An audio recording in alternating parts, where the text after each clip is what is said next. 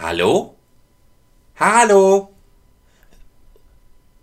Liebe Zwerge und Zwergeneltern, Mensch, das ist ja mal ein Ding.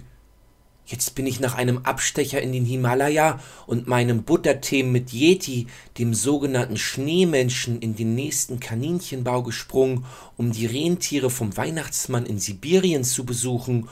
Und irgendwie muss ich dabei falsch abgebogen sein. Denn ich bin bei den Rentieren im Berliner Tierpark gelandet. Seid ihr auch schon mal im Tierpark gewesen? Ja?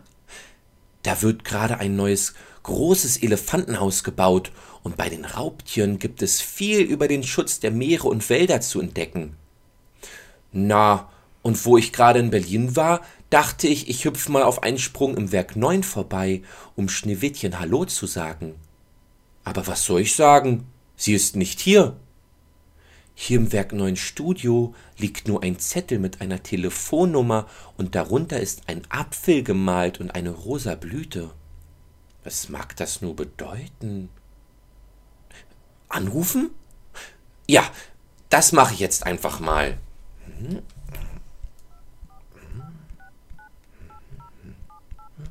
Hm.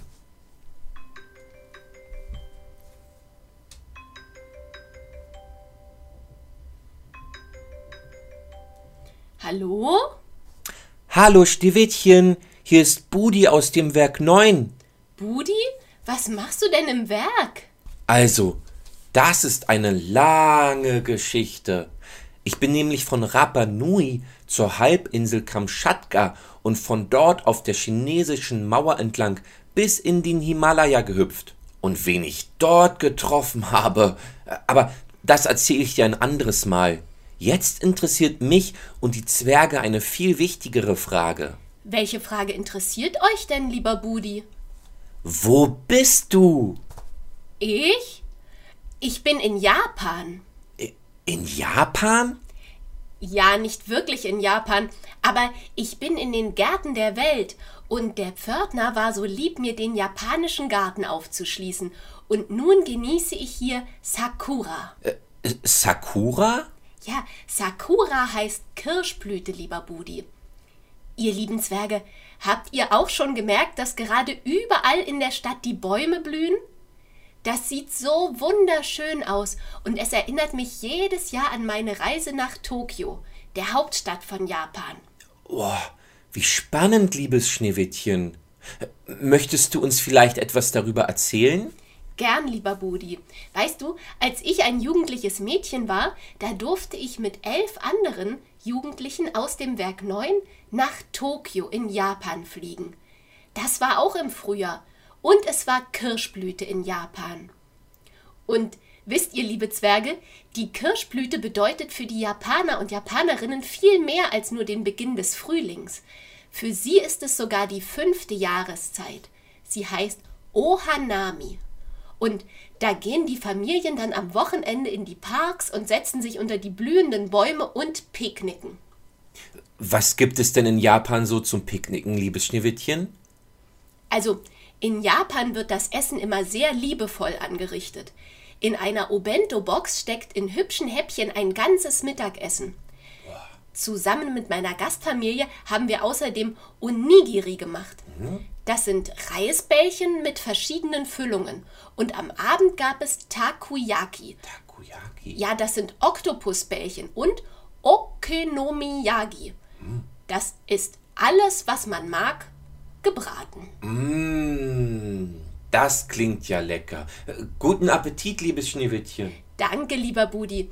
Guten Appetit heißt auf Japanisch übrigens Itadakimas. Itadakimas. Äh, und was habt ihr außer Sakura noch in Tokio erlebt, liebes Schneewittchen? Ganz viel Verschiedenes, lieber Budi. Wir waren in einer Färberei, in einem Schrein also nicht wie das Schreien, sondern in einem religiösen Tempel, in einem Schrein. Wir waren in einer Karaoke-Bar und haben da Lieder gesungen. Wir haben das Erdbebenmuseum besucht. In Japan gibt es nämlich sehr oft Erdbeben. Wir waren auf dem Tokyo Tower und haben über die Stadt geblickt. Wir haben an einer traditionellen Teezeremonie teilgenommen und durften Kimono tragen. Äh, Kimono? Ja, das ist die traditionelle Frauenkleidung in Japan. Ursprünglich war Kimono einfach die Bezeichnung für Kleidung, also für alles, was man anhat. Aber später unterschied man. Frauen tragen die wunderschönen farbenfrohen Kimono und Männer tragen Hakama und Haori, Hose und Jacke. Und so angezogen fühlt man sich wie im alten Japan, im Kaiserreich, bei den Samurai. Oh, von denen habe ich schon gehört.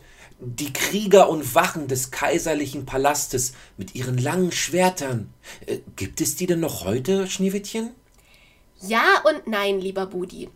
Neben dem traditionellen Japan gibt es nämlich auch das sehr moderne Japan. In Tokio gibt es ganz viele ganz hohe Geschäftshäuser und breite Straßen voller Geschäftsleute, die sind ständig in Bewegung. Auch die Samurai haben sich modernisiert. Die Namen der großen Samurai-Familien haben sich in Automarken erhalten. Mitsubishi zum Beispiel oder Toyota. Liebes Schneewittchen, da haben du und die jungen Menschen ja eine spannende Zeit in Japan gehabt. Ja, lieber Budi, elf unvergessliche Tage. Dann hieß es Abschied nehmen. Auf Japanisch heißt das Sayonara. Und als wir in Richtung Flughafen gefahren sind, da verblühte auch Sakura und die Blüten lagen wie rosafarbener Schnee auf den Wegen. Dann ist Ohanami also nur eine ganz kurze Jahreszeit. An einem Ort ja. Aber Japan ist ja eine sehr langgestreckte Insel mit mehreren Klimazonen. Und wenn im Süden die erste Kirschblüte längst verblüht ist, öffnet sich erst die erste ganz oben im Norden. Meine Freundin Yoko hat mir ein Gedicht verraten, das vom Leben der Kirschblüte handelt. Wollt ihr es hören, liebe Zwerge? Gern, liebes Schneewittchen.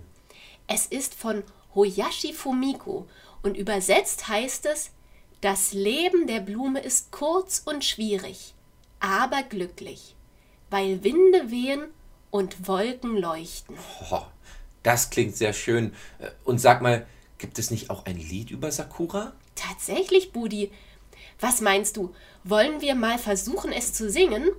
Es handelt von dem Glück, unter den Kirschblüten spazieren zu gehen. Aber bevor ich jetzt gleich meine Gitarre anstimme, sagen wir schon mal Tschüss, liebe Zwerge. Nächste Woche geht Schneewittchen wieder mit euch auf eine gemeinsame Zwergenreise. Richtig, lieber Budi. Eins unserer Zwerglein begleitet mich nach Irland zu seinen Cousinen, den Kobolden, und da gehen wir am Ende des Regenbogens auf Schatzsuche. Ich freue mich, wenn ihr wieder dabei seid. Und jetzt unser Lied.